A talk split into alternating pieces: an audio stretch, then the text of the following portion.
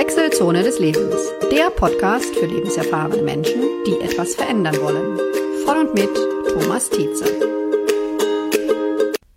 Ja, hallo, hier ist der Thomas vom Podcast Wechselzone des Lebens, dem Podcast für lebenserfahrene Menschen. Und ich freue mich, dass ihr wieder eingeschaltet habt heute zur Folge 38.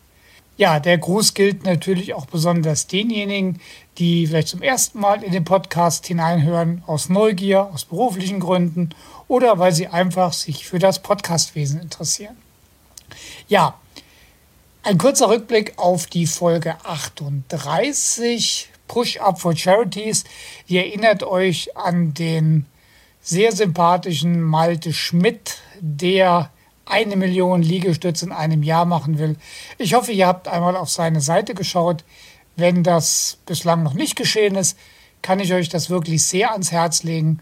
Und natürlich mein Commitment für den Februar. Ich werde mich mit 500 Liegestützen an einem Tag an seiner Veranstaltung und den Zielen seines Charity-Projektes beteiligen. Also schaut mal rein, es lohnt sich wirklich. Ja, das Thema der heutigen Folge ist, Sicherheit ist eine Illusion, Handeln, Agieren, Entscheiden. Heute soll es mal so um die unerwarteten Einschläge in unserem Leben gehen. Das können Schicksalsschläge sein, wie Krankheitsdiagnosen, berufliche Krisen, vielleicht hat die Firma äh, zugemacht oder eine Abteilung wird umstrukturiert oder ja auch menschliche Enttäuschungen, die wir einfach nicht erwartet haben und die unsere vermeintliche Sicherheit, äh, die wir glauben zu haben, mit einem Schlag zerstört. Also was gerade noch klar, sicher und beständig war, kann im nächsten Moment ein Trümmerhaufen sein und wir verlieren völlig die Übersicht und den Halt. Und die Folgen einer solchen Situation äh, sind ja oft Verwirrung oder Verzweiflung, oft auch massive Angst und dazu kommend ausgeprägte körperliche Reaktionen weil wir dürfen nicht vergessen, unser Körper reagiert meistens relativ verzugslos auf das, was unsere Seele beschäftigt. Und sofort beginnt auch meistens eine Worst-Case-Angstspirale, die gerade so in der Nacht ihre extreme Wirkung entfaltet. Das heißt, äh, die Menschen werden wach, fangen an, über die Situation zu grübeln und ja, ein weiterer äh, Schlaf ist da meistens dann völlig ausgeschlossen, was dazu führt, dass die Gesundheitssituation daraufhin in den nächsten Tagen sicherlich sich nicht deutlich verbessert. Ja, der Glauben an Kontrolle und an Sicherheit ist ja bei vielen von uns, und ich nehme mich da gar nicht aus, wirklich ausgeprägt. Wir haben alles unter Kontrolle, wir haben Zeitplanung, wir machen Termine, wir haben eine Vorstellung, wie es im nächsten Jahr weitergehen soll. Ja, und gerade solche Situationen zeigen uns aber, dass es so nicht ist. Und das hat auch ganz, ganz selten, glaube ich, etwas mit eigenem Verschulden zu tun. Also gerade wenn es natürlich um Krankheiten geht oder wenn Menschen in deinem Umfeld sich auf einmal völlig anders verhalten, als du erwartet hast. Ähm, man darf auch nicht vergessen, dass es auch das Böse in der Welt gibt und manchmal bricht es sich auch dann einfach seine Bahn. Ja, das Einzige, was in solchen Zeiten wirklich Bestand hat, ist der Glauben an, an sich selbst, also an die eigenen Werte und Normen, das, was uns ausmacht und die Fähigkeit, dass wir diese Krisen auch gut überwinden können. Und ich bin sehr sicher, deutlich verbessert sich das auch, wenn wir ein großes oder auch kleines Netzwerk an unserer Seite haben von Freunden oder Fachleuten, die uns in dieser Situation äh, zur Seite stehen. Und hier also ein besonderes Anliegen, was ich habe. Also wenn du Teil eines solchen, solchen Netzwerkes bist, und das sind wir eigentlich alle für andere, dann unterstütze immer solche Personen nach Kräften. Also gerade dann, wenn sich andere vielleicht von ihm abwenden, weil die Situation gerade mal blöd aussieht oder weil man vielleicht ja nicht weiß, wie man damit umgehen soll. Gerade bei Krankheiten ist das ja sehr oft der Fall. Weil Solidarität und Hilfsbereitschaft sind dann eine Währung, die wertvoller wirklich nicht sein kann und die derjenige wirklich extrem braucht. Und bedenke immer, dass du wirklich die nächste Person in einer solchen Lage sein könntest. Wie aber können wir mit solchen Situationen umgehen? Was können wir eigentlich in solchen Zeiten tun? Nun, ich habe es eben schon gesagt. Verliere nicht den Glauben an dich selbst und die Richtigkeit deiner Werte. Das heißt, so wie du lebst, wie du gelebt hast, Das wird nicht so völlig verkehrt gewesen sein. Und du solltest es vielleicht reflektieren, aber nicht völlig sofort verwerfen.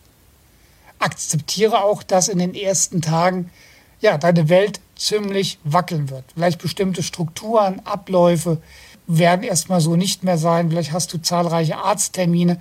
All das sind Dinge, die den gewohnten Tagesablauf erstmal wirklich ja, zerlegen werden. Und gerade dann ist auch Achtsamkeit sehr wichtig. Dadurch diese innere Unruhe und dadurch, dass du immer natürlich an etwas anderes denkst, die Gefahr von Unfällen sehr zunimmt.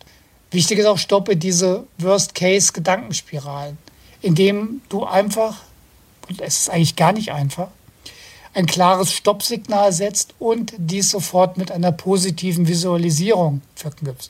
Das heißt, denke an etwas, an einen Urlaub, an einen sportlichen Erfolg, an irgendetwas, was du mit guten, positiven und auch kraftvollen Gefühlen verbindest. Und in solchen Fällen, wenn die Spirale anfängt zu drehen, sage Stopp und stelle dir diese entsprechende Situation vor.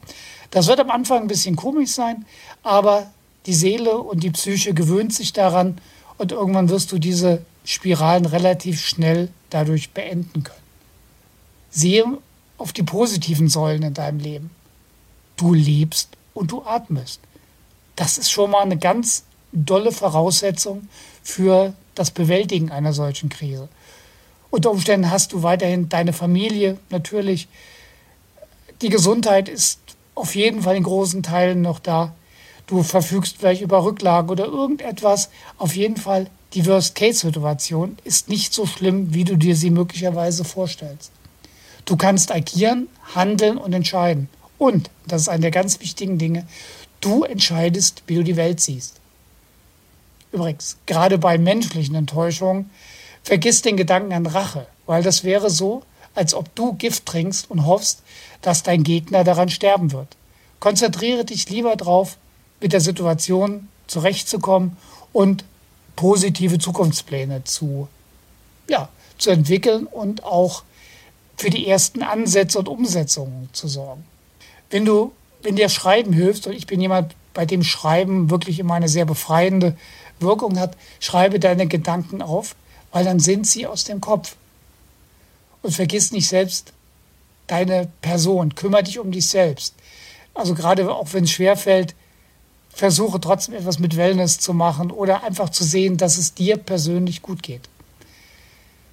Versuche auch nicht, die Sache alleine zu klären.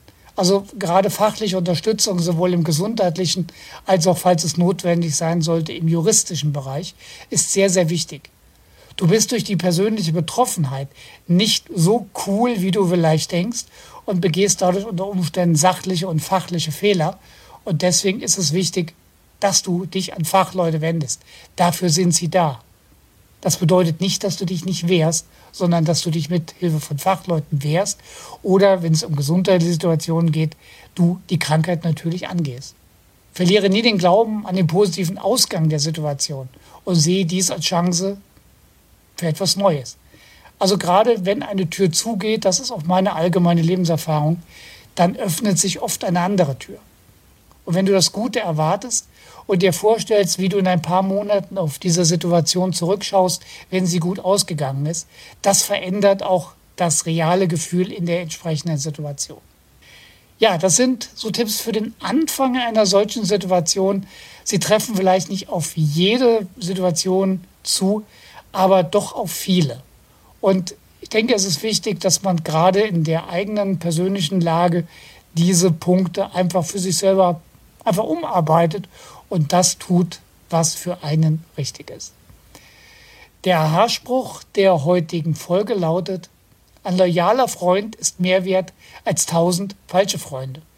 Den Autor dieses sehr klugen Satzes kenne ich leider nicht, aber meine Bitte ist, sei du ein loyaler Freund.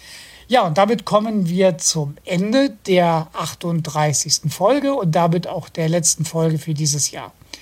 Ich wünsche euch allen noch eine schöne, und nicht zu stressige Adventszeit, tolle und frohe Weihnachten sowie einen guten Rutsch in ein gesundes und erfolgreiches neues Jahr 2020.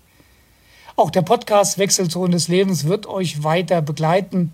Es wird neue interessante Themen geben, neue interessante Interviews. Und ich würde mich freuen, wenn ihr dem Podcast als Hörerinnen und Hörer weiter gewogen bleibt. In diesem Sinne, euch alles Gute. Thomas.